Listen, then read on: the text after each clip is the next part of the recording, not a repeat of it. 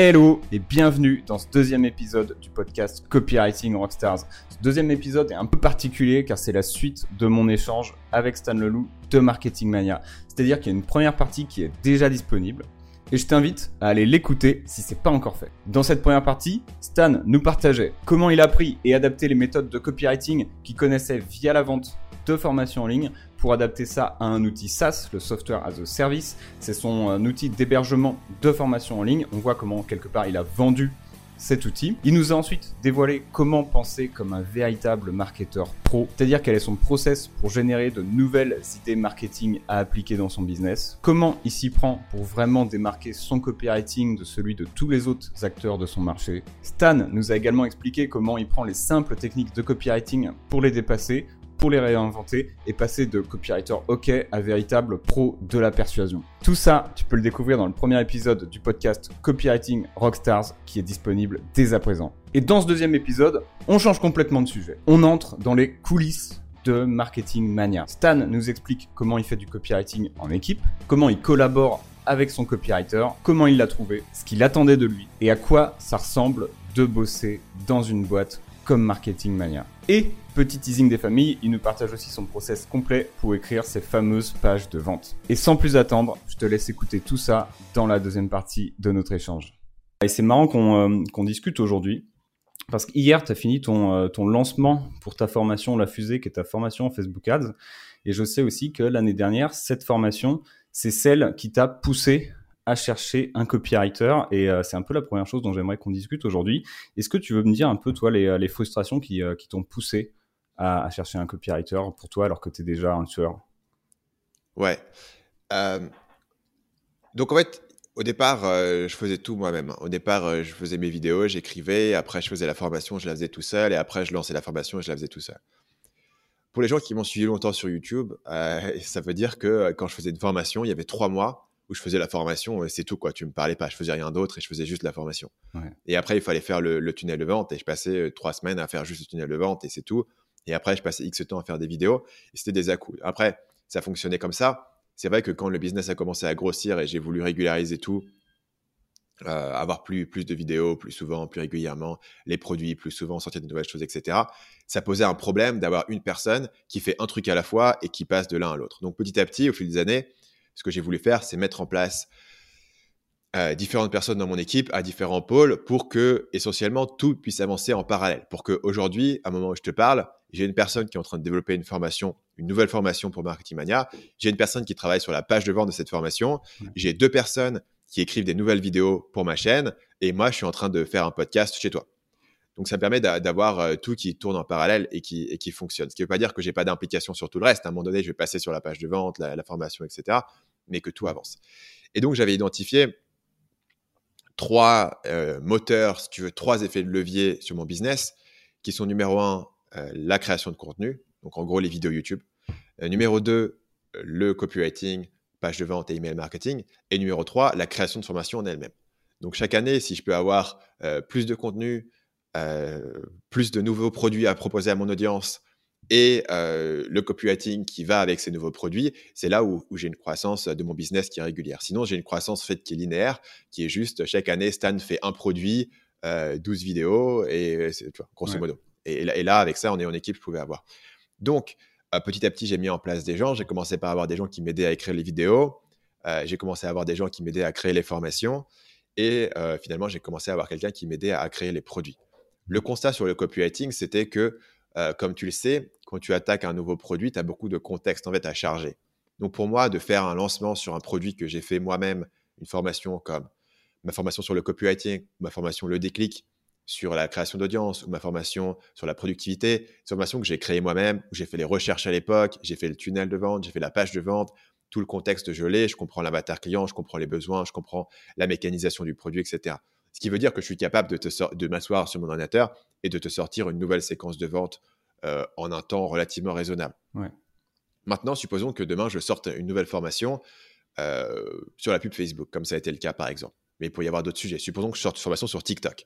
Maintenant, il faut que je fasse toutes les recherches euh, sur le marché, sachant que moi, j'ai une grosse liste email, donc on se sort des sondages avec 500 réponses, tu vois. Mhm. Donc en fait, c'est un sondage qui te prend si tu si tu t'y prends, euh, si tu veux tout lire, euh, plusieurs semaines potentiellement d'analyse, tu vois, juste sur l'analyse du sondage. Après, il faut ensuite construire un avatar client. On est assez méthodique sur tous ces éléments-là. Construire un arc narratif, il faut écrire une page de vente, il faut écrire des emails. Et donc, du coup, ça, ça prend, il y a des semaines de boulot en fait dans, le déroulement de l'ensemble de ce process. Mmh donc quand c'est quelque chose que quand c'est une formation sur un sujet que moi je connais par cœur et que je peux dérouler le truc en ayant beaucoup d'informations déjà dans ma tête, ça, ça passe encore. Mais quand c'est un sujet totalement nouveau, comme euh, la pub Facebook sur lequel j'avais pas fait de contenu dessus depuis genre 2016. Euh, et on avait pris un expert pour travailler sur la formation, mais évidemment, l'expert ne rédige pas la page de vente, il donne juste le contenu de la formation. Donc, il fallait aussi sortir toute cette information et la structurer sur un travail de copywriting. Et c'est là où ça avait du sens pour moi d'avoir une, personne externe. Euh, voilà. Et sachant que, évidemment, l'idée, c'était de dire, je veux briser, en fait, si tu veux, ce, plafond. Le mmh plafond qui est combien de produits je peux sortir par an? Ben, un, euh, deux maximum, quoi, si je suis tout seul. Maintenant, si j'ai un copywriter et j'ai une personne pour créer les formations, qu'est-ce qui m'empêche demain d'avoir une équipe de cinq personnes qui créent des formations en parallèle pour Marketing Mania, d'avoir une équipe de trois copywriters qui sortent des pages de vente pour ces formations, et tout d'un coup, au lieu de, faire, euh, de sortir un nouveau produit par an et en gros une douzaine de lancements euh, dans l'année, sur des produits qui, sont déjà existants, et je peux tout d'un coup potentiellement lancer 5 ou, 10 nouveaux produits dans l'année et euh, avoir 50 euh, lancements. Et bien sûr, ça veut dire que je ne suis pas forcément limité à juste Marketing Mania. Ça veut dire potentiellement que je lance des nouveaux business, des nouvelles listes email, etc. Si tu veux. Mais, mais le, une fois que j'en ai un, le, le bottleneck, il est brisé. Et ça, je l'ai vu sur YouTube. Une fois que j'avais une personne pour écrire pour YouTube, je pouvais en avoir deux. Et maintenant, je pourrais en avoir trois, je pourrais en avoir quatre. Et essentiellement, avoir arbitrairement euh, autant de, de, contenu que je voudrais, dans la limite, évidemment, du fait de pouvoir faire les retours, etc mais tu pourrais imaginer très bien euh, pouvoir euh, ensuite euh, avoir des copulateurs qui travaillent de manière parfaitement autonome et quelque chose qui, pour la première fois, a brisé cette faiblesse fondamentale d'un business comme le mien, qui est tu te reposes sur une personne, en fait, qui est moi. Ok, c'est super intéressant. C'est vrai que c'est un truc auquel je j'avais pas pensé sous, cet angle, où tu as beaucoup de copilateurs, ils vont se dire, ok, l'entrepreneur, il a juste plus le temps. Toi, à ce moment-là, c'était plus euh, au-delà de pas avoir le temps, puisque comme tu l'as dit, c'est de la copie, tu pouvais en débiter super vite parce que tu connais super bien tes produits, logique, et t'es bon en copie. Et, là, la vraie problématique, c'est plus, ok, faut, faut, euh, faut en fait sortir les produits des autres. Et là, tu devenais carrément en fait le copywriter de, ces personnes. Et je comprends que du coup, euh, ça fasse, ça puisse coincer parce que là, c'est bah, il y a une grosse nuance en fait entre effectivement être la personne qui fait euh, qui fait les produits, qui les connaît, qui connaît l'audience, et être le copywriter. Et ça, c'est un truc auquel les, les copywriters pensent pas forcément, où ils disent ouais, on peut attaquer très très vite les travaux, alors que non, l'entrepreneur il peut attaquer très très vite les travaux sur sa copie, euh, le copywriter pas forcément. Donc euh, donc ça me parle. Et et du coup, quand tu as cherché ce copywriter, toi, c'était quoi un peu tes qu'est-ce que tu cherchais chez ton copywriter? Chercher, bah, chercher une personne qui allait, qui allait tu vois, maîtriser les techniques de copywriting. Donc, probablement une personne qui avait fait ma formation. Donc, le gars qu'on a recruté, c'était une personne qui sortait de la formation, euh, qui avait exercé en tant que freelance pendant un certain temps et qui, en fait, on a commencé à faire quelques missions avec lui en tant que freelance euh, euh, au départ. Et puis, avant de le recruter, maintenant, il est à plein temps. Mmh et du coup, je cherchais une personne qui était bien formée à, toutes ces méthodes. Nous, on a, on a une méthode de copywriting qui est assez assez structuré, assez analytique, enfin, à l'image de mon contenu pour les gens qui me connaissent. C'est-à-dire qu'on essaie vraiment de, réfléchir et de structurer les choses et de réfléchir aux accroches, de réfléchir aux différentes techniques, etc. Donc, chercher une personne qui avait ça. Et ensuite, chercher quelqu'un qui allait être capable de, euh, de, capturer ma manière d'écrire, mmh euh, de manière à ce qu'il y ait le minimum de, de réécriture nécessaire, en fait. Et ça, c'est pas facile euh, parce que voilà, capturer la manière d'écrire de quelqu'un d'autre, c'est quand même toute une compétence. Et lui, il a bien réussi à, reproduire ma manière d'écrire. Euh, et, voilà, on avait commencé à faire quelques projets avec lui. Il me semble qu'on avait à un moment donné testé quelques autres personnes. Euh, voilà, mais c'est lui qui avait, qui avait vraiment euh, bien rempli les choses. Donc moi, je cherchais ensuite quelqu'un qui allait pouvoir avoir une fiabilité, tu vois, vraiment quelqu'un à qui je peux donner le, projet et je sais que le truc qui va sortir à la bonne date, avec le bon niveau de qualité, tu vois, c'est toujours un aspect assez important de d'avoir une personne sur laquelle tu peux te reposer. Et puis après, moi, je me dis, euh, voilà, moi, je peux, je peux apporter euh, des idées, je peux apporter une relecture, je peux apporter ma petite patte au truc, mais je sais que le projet, il, ne repose pas sur mes épaules. Tu vois, ce que j'apporte, c'est une surcouche ou un peaufinage, etc. théoriquement, le projet pourrait exister totalement sans mon implication. et moi, je peux apporter juste si ça apporte une qualité supplémentaire. Ok, je vois. Et euh, parmi, euh, du coup, là, tu as dit que lui, tu en avais un peu testé plusieurs. Et euh, tu as lui qui s'est démarqué, donc il s'est démarqué un petit peu sur sa capacité à prendre ta voix à ton ton, à, être fiable. Est-ce qu'il s'est démarqué sur, sur d'autres choses qui t'ont fait dire Ah, j'ai un gars où, où je peux me dire Putain, ça va, ça va boyer, quoi? Après, moi, moi, je recrute beaucoup les gens sur un certain. par rapport à une certaine personnalité, en fait. Ouais. Une certaine manière de réfléchir. Mais ça, c'est plus un plutôt qu'un truc de copywriter, c'est plus un espèce de fit culturel par rapport à l'entreprise. Mhm. Euh, c'est-à-dire que souvent, je recrute des gens qui ont euh, pas mal de parcours dans l'entrepreneuriat. En fait, je discutais l'autre jour avec le copywriter, on, était en train de, déjeuner. Et, ouais, c'est un gars qui a une expérience, euh, à avoir fait de l'immobilier, il a une, certaine expérience dans tout ce qui est crypto, tu vois. tu vas souvent tomber sur des gens qui ont une vision un peu plus globale de l'entrepreneuriat, qui ont testé différentes choses, qui se sont un peu mouillés, etc. Et moi, c'est souvent quelque chose que j'ai tendance à apprécier. Parce que si je vois quelqu'un qui me dit, OK, mon rêve, c'est de faire du business en ligne, je lui demande, tu as fait quoi comme business? Et il me dit, ah bah rien, j'attendais que de travailler chez Marketing Mania. Et je me dis, bah dans quoi, tu vois, comment est-ce que tu as une passion pour le truc et tu as un rêve de faire les, choses? Moi, j'ai beaucoup de personnes dans mon équipe qui sont des euh, ex-entrepreneurs ou des gens qui ont fait un projet qui n'a pas marché. Tu vois, c'est OK si tu as fait un projet qui n'a pas marché. C'est pas c'est pas un reflet nécessairement de tes compétences. On a tous, quand on a commencé, fait quelques projets euh, qui étaient pas, qui étaient un peu mal branlés. Quoi. Enfin, c'est assez standard. Mais si tu n'as jamais rien fait et tu t'es jamais lancé dans quoi que ce soit, ça démontre un, potentiellement un problème sur tes capacités de passage à l'action, ton enthousiasme, ta motivation, et ça, ça, ça pose un problème de, sincérité par rapport à ta supposée passion, tu vois, sur le business en ligne. Dans la mesure où, euh, normalement, tu démarres. En fait, normalement, quand tu démarres, tu as un espèce d'enthousiasme euh, du débutant et qui te fait croire que tu vas facilement pouvoir lancer un business et gagner ta vie, etc. Mmh euh, tu découvres que c'est pas le cas, mais au moins, tu as testé quelque chose et tu as lancé quelque chose, tu t'es mis un peu les, pieds dans le plat. même si c'est pas strictement parlé un critère obligatoire dans mon équipe, c'est vrai que à l'exception de peut-être une personne, toutes les personnes qui sont rentrées dans l'équipe ont eu en fait ce parcours de faire différents projets. Et parfois, en fait, au moment de les recruter, je sais même pas tous les projets qu'ils ont fait en fait. Au, moment de recruter le copywriter, je savais pas tout ce qu'il avait fait par ailleurs et tout ce qu'il avait testé. Et, euh, en fait, en discutant avec lui, ouais, c'est assez logique, tu vois. Donc, c'est une espèce de personnalité que, que, moi je recherche dans mon équipe globalement. Et la raison pour laquelle je cherche ça, en fait, c'est parce que à une certaine période, je faisais de la prestation et je faisais de la prestation en pub Facebook. Et quand je faisais de la prestation en pub Facebook, je travaillais avec beaucoup de gens qui étaient euh, euh, responsables marketing dans une PME de, 20 ou 30 personnes, tu vois, une PME random française euh, que tu pourrais imaginer. En fait, tu parles à cette personne et c'est une personne qui est juste là pour, pour faire son job et rentrer chez elle. Et tu vois, c'est une personne qui n'a pas grand chose à foutre en fait de ce que tu lui racontes. Mmh Moi, j'étais là, un mec, tu vois, genre j'ai 23 ans, je bouffe du marketing 24 heures sur 24, je suis en train de te vendre mon service, je suis trop chaud. Et en face, j'ai quelqu'un qui est en mode, euh, euh, ouais, moi, j'ai mes objectifs, tu vois, j'ai mon quota de trucs à faire, euh, mes opérations marketing, j'ai mon petit budget, je gère mon truc, etc. Ce qui n'est pas une critique sur ces personnes, mais c'est vrai que pour moi, c'était, il y avait une friction énorme, tu vois, de mmh communiquer, communiquer avec des gens qui, je pouvais le sentir, n'avaient pas, pas la même passion et pas le même intérêt. Pour eux, c'était juste un job. Voilà, bah, je fais du marketing dans cette petite PME, tranquille. Tu vois. Et donc, du coup, moi, j'ai toujours eu l'idée de dire, bah, tiens, si je recrute des gens, j'ai pas envie d'avoir en face de moi une personne qui est en mode euh, ouais non je pourrais faire ça je pourrais faire autre chose tant que j'ai mon petit salaire je suis content tu vois. J'avais envie de trouver des gens eh, qui avaient euh, qui avaient cette vision qui avaient cette envie de, de, faire des choses et qui trouvaient ça cool en fait le business en ligne et trouvaient ça fondamentalement intéressant.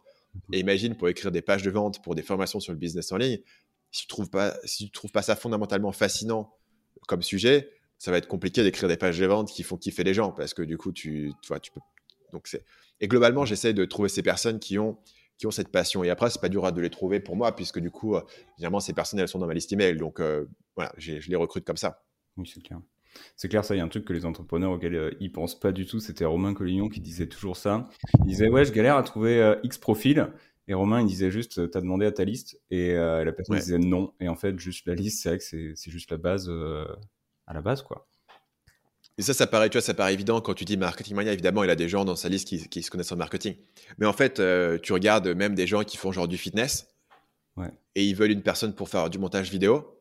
Si tu as une liste de fitness suffisamment grande, il y a une personne dedans qui fait du montage vidéo. Et cette personne qui est passionnée par ton contenu et qui fait vite fait un peu de montage vidéo va probablement être une meilleure personne dans ton équipe qu'un monteur vidéo euh, super qualifié, mais qui s'intéresse pas à ton contenu. Parce que finalement, les compétences d'un point de vue purement technique, tu peux les apprendre. Et moi, pendant longtemps, j'ai recruté des gens pour faire du montage vidéo qui n'avaient jamais vraiment fait de montage vidéo avant. Ils avaient vite fait euh, une petite notion du truc, mais très vite fait. Et simplement, ils connaissaient, ils connaissaient la chaîne, ils appréciaient le truc. Et finalement, c'est des meilleurs euh, employés qu'une personne qui ferait juste du pur montage, mais qui n'a pas le, contexte. Et donc, du coup, pour beaucoup de gens, même si tu as une liste qui n'a rien à voir avec le marketing, l'entrepreneuriat, etc., tu auras dans cette liste des personnes qui euh, sont intéressées par le sujet. Et c'est plus facile d'enseigner à une personne des compétences entrepreneuriales, marketing, que d'enseigner à une personne la passion de ton sujet. C'est vrai. C'est une bonne remarque. Une très bonne remarque. Et euh, je vais revenir sur, euh, je vais revenir sur, euh, sur ta collaboration du coup avec ton, avec ton copywriter là. Est-ce que tu veux nous dire un petit peu, me dire, mais bon, à, la personne aussi qui nous écoute, est-ce que tu veux nous dire un peu à quoi ça ressemble en fait la manière dont vous, euh, dont vous travaillez ensemble au niveau du process, au niveau de ton implication, des différents en fait rendez-vous que vous pouvez avoir? À quoi ça ressemble euh, Vous lancez un projet, un produit, comment ça se passe? Ouais. Donc, actuellement, on a, on a une, une, page qui est en cours et qui est à, l'étape de ce qu'on appellerait nous un arc narratif. Donc, je vais revenir au départ. En gros, le, brief initial vient pas de moi. Le brief initial est établi en collaboration avec la personne qui crée la formation. Mhm. Puisque la personne qui crée la formation a commencé par faire un sondage, à établir un avatar client, euh, les besoins, etc. Donc, juste pour le besoin de la création d'informations, il y a déjà beaucoup de, de, contexte qui a été produit. Ensuite, ce contexte, ça va faire un brief qui va être euh, donné au copywriter. On dit grosso modo, voilà, voilà le projet qu'on a voilà euh, le sommaire prévisionnel de la formation, voilà les, intervenants qu'on pourrait avoir à l'intérieur, euh, voilà ce qui est contenu dedans, voilà l'angle qu'on a choisi sur la formation, etc. Donc tu as déjà quelque chose qui n'est pas final puisque c'est en parallèle du processus de création de formation, ce qui est tout l'intérêt d'avoir plusieurs personnes pour le faire. Mais ils vont avoir, eux, une conversation toutes les semaines. Donc euh, voilà, moi, j'ai n'ai pas autant d'applications que ça dans, dans ce processus-là. Donc ensuite, ce que nous, la manière dont, on procède, et c'est similaire à ce qu'on fait sur les vidéos YouTube, on a différentes espèces de checkpoints en fait, qui sont des checkpoints, des, espèces de livrables, comme tu pourrais l'avoir pour un client en freelance par exemple, qui permettent de vérifier qu'on est sur la bonne voie. Mmh Donc on va avoir, on va commencer euh, par avoir un, avatar client, grosso modo, qu'on va établir, qui est établi très en amont pour la création de l'information on va ensuite avoir un arc narratif. Donc, ce que nous, on appelle un arc narratif, c'est essentiellement euh, l'histoire que tu vas raconter à ton, à ton client. Donc, c'est une espèce de plan de, ton message de vente, mais un arc narratif peut aller à la fois sur euh, la page de vente, les emails. Mais c'est grosso modo, euh, on va te parler de, de la pub Facebook, par exemple. Bah, quel est le client et pourquoi est-ce que la pub Facebook c'est important? Pourquoi est-ce que c'est important maintenant? Qu'est-ce que le client sait déjà sur la pub Facebook? Quelles sont ses, fausses croyances dessus? Est-ce qu'il a déjà essayé? Est-ce que ça a marché? Est-ce que ça n'a pas marché? Euh, Quels sont ses blocages actuels? Pourquoi est-ce qu'il n'en fait pas encore? S'il en fait, qu'est-ce qu'il bloque pour pouvoir euh, mieux réussir Quelles sont ses questions, etc. Donc, on va établir ici une espèce de version euh, platonique du message de vente dans la mesure où elle n'est pas encore appliquée directement à la page de vente. Ce n'est pas le plan de la page de vente, c'est le plan général du message que nous, on veut faire passer. Et là-dessus, on se met d'accord sur quels sont les éléments, quel est quelle est la bonne accroche et quelle est, l'histoire qu'on veut raconter et pourquoi ce produit il est important. Une fois qu'on a ça, on va établir du coup un plan pour euh, la page de vente, un plan pour, pour les emails et qui va, qui va être une espèce de, d'application plus concrète de cet arc narratif. Donc souvent l'arc narratif est très proche, par exemple, du plan de la page de vente, euh, mais on va rentrer plus dans les détails en termes de ce qu'on va présenter. Par exemple, sur, l'arc narratif, on a peut-être dit, euh, OK, donc sur une formation comme le tremplin, on va commencer par présenter comment est-ce que une personne qui est salariée dans un business en ligne peut avoir une vie qui est aussi libre qu'un entrepreneur avec moins de stress, par exemple. Mmh et sur la page de vente, on va se dire, oui, ok, bon, maintenant, il faut qu'on trouve un exemple précis d'une personne qui vit ça, et c'est ça qu'on va mettre en avant. Donc la page de vente va faire ça. Après, on va établir, donc on va travailler sur un système de version, donc on va établir une première version, une V1 de la page de vente que généralement je vais relire. On va vont faire ensuite une V2 de la page de vente basée sur mes retours. Et souvent, je vais prendre cette V2 et moi, je vais faire mes dernières modifications et ça va faire une V3. Et, donc ça, c'est similaire à ce qu'on a sur YouTube. On va avoir entre 3 et 4 versions. La différence n'est pas importante entre 3 et 4, puisque les 3 et 4, c'est moi qui les fais de toute manière. Tu vois. Mais grosso modo, il y a une première version, je fais un retour dessus en profondeur dans les commentaires du Google Doc. Et généralement, ce que je fais également, c'est avec une vidéo explicative pour expliquer mes retours, juste pour avoir plus de contexte. Et puis parfois, taper un commentaire de, de 750 mots dans, dans un commentaire Google Docs, c'est pas évident. Donc, tu, peux, tu peux le faire à l'oral. Et après, on va faire cette V2 qui est une, une implémentation des, des, retours. Et souvent, la V3, c'est Ah, tiens, ça, je l'aurais pas exactement dit comme ça. Tu as des petites modifications, un petit peu plus de surface. Et je vais souvent, sur la V3, utiliser la fonction Google Doc qui permet de suivre les modifications pour avoir sur mon écran, en fait, les deux versions en parallèle avec mmh les modifications qui sont surlignées. Tu peux faire ça sur Google Doc. Et ensuite, expliquer voilà, ici, tu as mis euh, tel mot et moi, j'ai changé en tel mot et voilà pourquoi je l'ai changé. Ou voilà cette phrase pourquoi est-ce que j'ai inversé le début et la fin de la phrase? Parce que je pense que ça améliore le flow de la phrase. Tu vois, je vais faire un retour, un retour ultra granulaire. Mmh. Et ça, c'est l'idée de pouvoir toujours améliorer euh, lui ses compétences de rédaction dans, euh, dans ce que je considérais comme étant du, du détail très très précis et également ses capacités à pouvoir émuler en fait ma manière d'écrire. Parce que si je fais des modifications sur le travail de quelqu'un sans les justifier, euh, je trouve que c'est pas gratifiant pour la personne parce que du coup, bah, tu as changé, mais pourquoi tu vois? Si je fais des changements sur le travail que quelqu'un a passé beaucoup d'heures à faire, je veux justifier ces changements, expliquer pourquoi, et idéalement en faire un, une étape d'apprentissage. Mmh vais passer beaucoup de temps. Sur un retour, par exemple, si moi je, rédige une V3 de la page, euh, je vais passer facilement 45 minutes en vidéo à expliquer point par point tous les petits changements que j'ai faits, ligne par ligne, dans les détails, tu vois, dans la mesure de pouvoir justifier mes décisions. et ça, et ça c'est un. Voilà, pour contexte pour les gens, en fait, c'est quasiment le même process qu'on utilise quand on écrit des vidéos YouTube euh, pour la chaîne.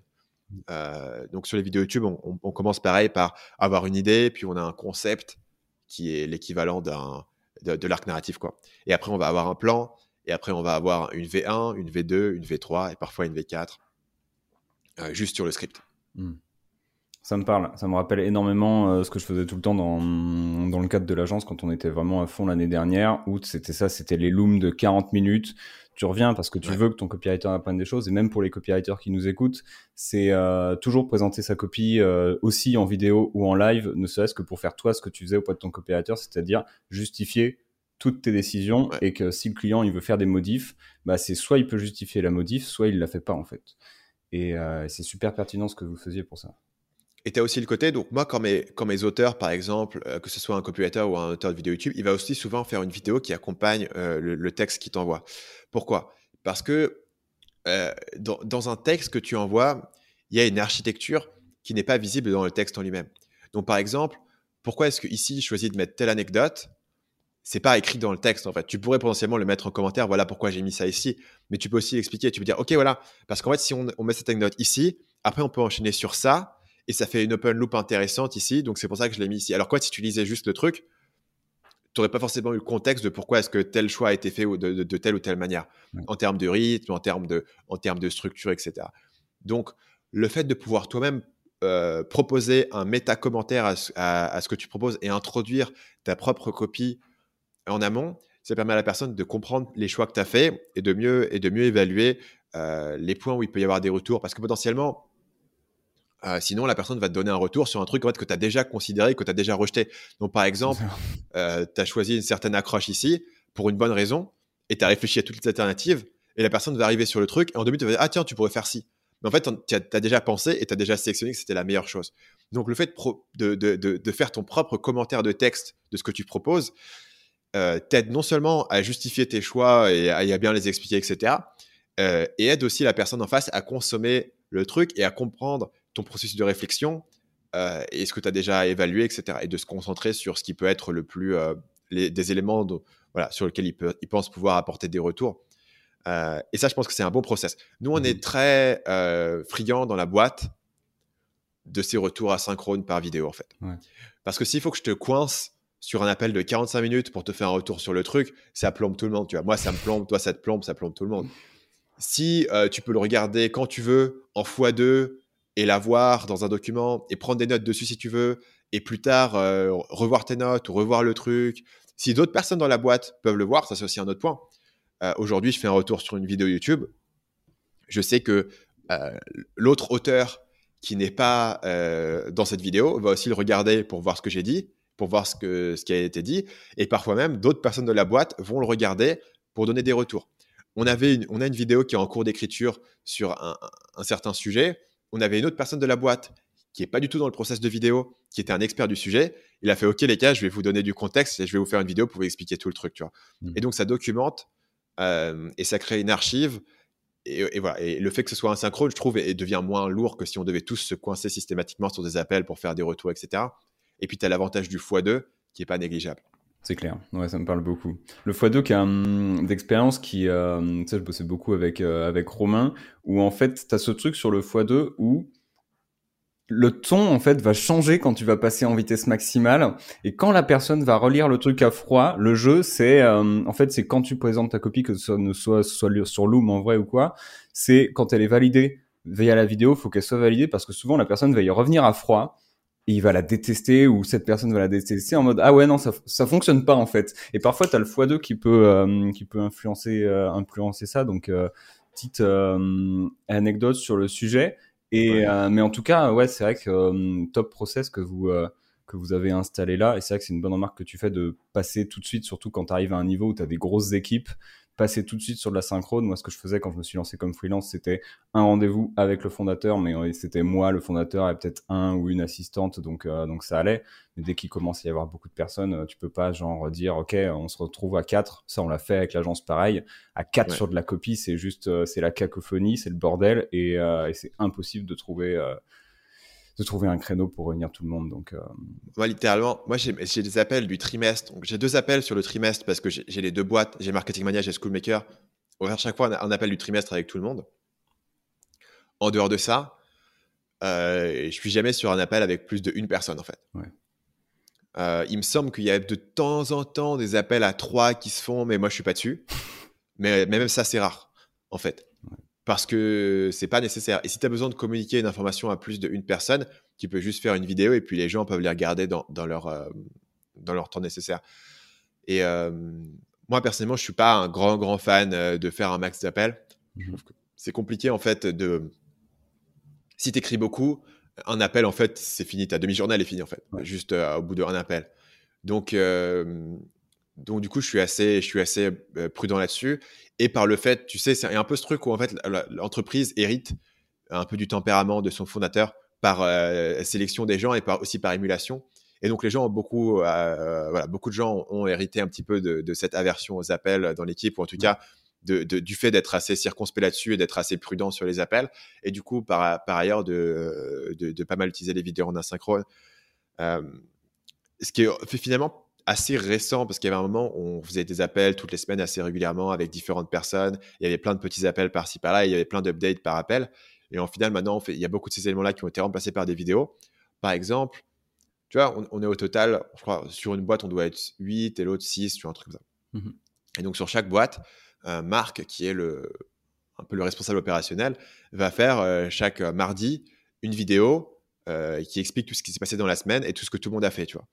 Et donc, ça va être une vidéo qui dure environ 7 euh, minutes, que tu regardes en x2, donc c'est 3,5, qui te dit tout ce que tout le monde a fait et tous les updates sur tous les projets et sur tous les objectifs. Donc, d'une part, chaque semaine, tout le monde dans l'entreprise a une update sur les objectifs et donc ça te rappelle quels sont les objectifs les plus importants et ça te force à les avoir tous les, tous les semaines devant les yeux. Tu sais ce que tout le monde fait sans avoir besoin de faire un appel avec tout le monde. Ouais, ok, vas-y, machin, tu fais quoi? Avant, on faisait ça, mais on faisait ça quand on était trois ou mmh quatre, tu vois. Une fois qu'on est devenu, une fois qu'on est devenu cinq ou six, c'était l'enfer parce qu'en fait, tu passais à deux heures dans, l'appel où 80% du temps, euh, ce qui se disait ne t'intéressait pas. Enfin, moi, ça tout m'intéressait. Mais si tu étais une personne qui travaille sur les vidéos, 80% du temps, on parlait de, d'une formation qu'on va lancer, etc. Ce qui est fondamentalement intéressant. Mais as-tu besoin de suivre toutes ces discussions dans les détails? En fait, non. Tu peux juste avoir une update et tu sais, OK, bon, là, la formation, hein, ils en sont au module 3 et elle va sortir euh, dans trois semaines. C'est tout ce que tu as besoin de savoir. Et, euh, et, voilà, c'est pour ça qu'on a arrêté en fait de faire, de faire de manière hebdomadaire un meeting qui rassemblait tout le monde, ce qui fait que les gens se rassemblaient vraiment littéralement quatre fois par an en fait sur un appel. Mmh. Ouais, je comprends. Ok. C'est vrai que moi, je vais pas revenir sur le parcours de l'agence, mais euh, les appels c'était. Euh, bah, c'est, j'écoutais un podcast de toi, là, justement, qui disait ça, quand tu avais justement la vengeance en Facebook Ads, où, à la fin, quand tu étais vraiment, vraiment au sommet de l'agence et que tu avais maximum évolué. Donc, c'était peut-être en 2014, 2015 ou 2016, je sais plus. Ouais, je pense 2016. De, fin 2015, je pense, 2015. C'était à ce moment-là, tu, tu racontes que tu passais juste tes journées à faire des appels, quoi. Et tu faisais plus ton taf, en fait. En fait, si tu fais, si tu fais un truc d'agence Facebook, ok, tu as des clients, etc. Qu'est-ce que tu fais ensuite? Tu fais la même chose que toi, tu as fait sur le, sur le copie. C'est ça. Tu recrutes des gens pour faire les campagnes, pour gérer les campagnes. En plus, euh, honnêtement, les, pubs Facebook qu'on faisait, on était en 2015. Hein, donc, c'était pas. Euh, c'était simple, tu vois, c'était délégable. Enfin, c'était vraiment, OK, voilà le process, voilà comment on gère les images des trucs. On avait un type de client bien précis, voilà comment on décline les campagnes c'était pas c'était pas trop compliqué donc j'avais facilement pu déléguer ça moi en fait j'étais commercial euh, et comment t'appelles ça account manager quoi mmh grosso modo. Euh, gestion gestion des des, des, des, projets avec les clients. Et en plus c'était chiant tu vois c'est typiquement je vous envoie un, un, un, spreadsheet avec tous mes résultats ah non, on peut pas s'appeler pour en discuter. Euh, et c'était pré, c'était pré-loom. Euh, si je t'avais envoyé une vidéo, euh, les gens ils se seraient dit mais qu'est-ce qu'il m'envoie une vidéo ce mec-là et il est taré. Donc il fallait, il fallait l'avoir au téléphone. Tu vois. Il fallait l'avoir au téléphone pour expliquer ce que tu avais marqué sur ton sur ton tableur Excel. Tu vois. C'était une autre culture, si tu mmh. veux. Moi, moi, je pense pas que je sois une personne qui soit bien adaptée de toute manière à faire de la prestation de service parce que j'ai envie de travailler de ma manière, j'ai envie de, faire un peu mon truc, d'être de, de, créatif, etc. Évidemment, tes prestataires de service, euh, faut travailler de la manière dont tes clients ont envie de travailler. Si tes clients, c'est des PME un peu plus traditionnels, tu ne veux pas dire, oui, les gens, je vous envoie un rapport, on va jamais se parler, etc. Ils ont besoin d'être parlés, ne serait-ce que pour être rassurés, en fait. On faisait des appels où il n'y avait pas de nouvelles informations qui étaient communiquées, puisque les informations, elles étaient dans le, dans le tableur. Et eux, ça ne les intéressait pas d'avoir les détails de la pub Facebook, donc j'avais rien de plus à leur dire. Mais juste, euh, voilà, c'était leur manière de travailler, tu vois. Et, et, très bien, moi, j'ai pas de problème avec ça. C'est juste que, du coup, j'étais pas forcément très adapté pour, pour faire ce genre de choses, sachant que mon objectif, c'est plus de maximiser euh, le temps de travail profond et, euh, et de minimiser les appels. ce qui veut pas dire limiter nécessairement, tu vois, la, la communication. Moi, j'aime bien parler avec les gens, échanger, mon équipe, etc. Ils sont tous, ils sont tous très performants, mais finalement, le but, c'est pas de communiquer un maximum. Le but, c'est que chacun puisse faire son travail un maximum et que tu communiques juste sur l'essentiel, en fait. Mmh et quand tu as des gens qui, qui te disent. Euh, c'est euh, euh, chez Amazon, Jeff Bezos avait mis un principe qui était de dire on veut faire des équipes qu'on peut nourrir maximum avec deux pizzas. Donc, si une équipe est trop grande, il y a plus de deux pizzas, ça marche plus. Et, la notion, donc il faut, il faut en gros faire deux petites équipes, en fait, deux, mmh séparées en deux. Et la notion, c'était de se dire, tu veux pas avoir un projet où il y a vraiment des dizaines de personnes qui doivent communiquer parce que tu passes tout ton temps à communiquer, et plus de d'avoir une autonomie et que chacun puisse euh, voilà, communiquer au minimum et passer le maximum de son temps à bosser. Et moi, j'ai un petit peu cette même philosophie, dans la mesure où euh, euh, plus il y a de gens qui sont impliqués dans un projet, plus tu communiques, plus tu as d'appels, etc., ça ajoute beaucoup de friction.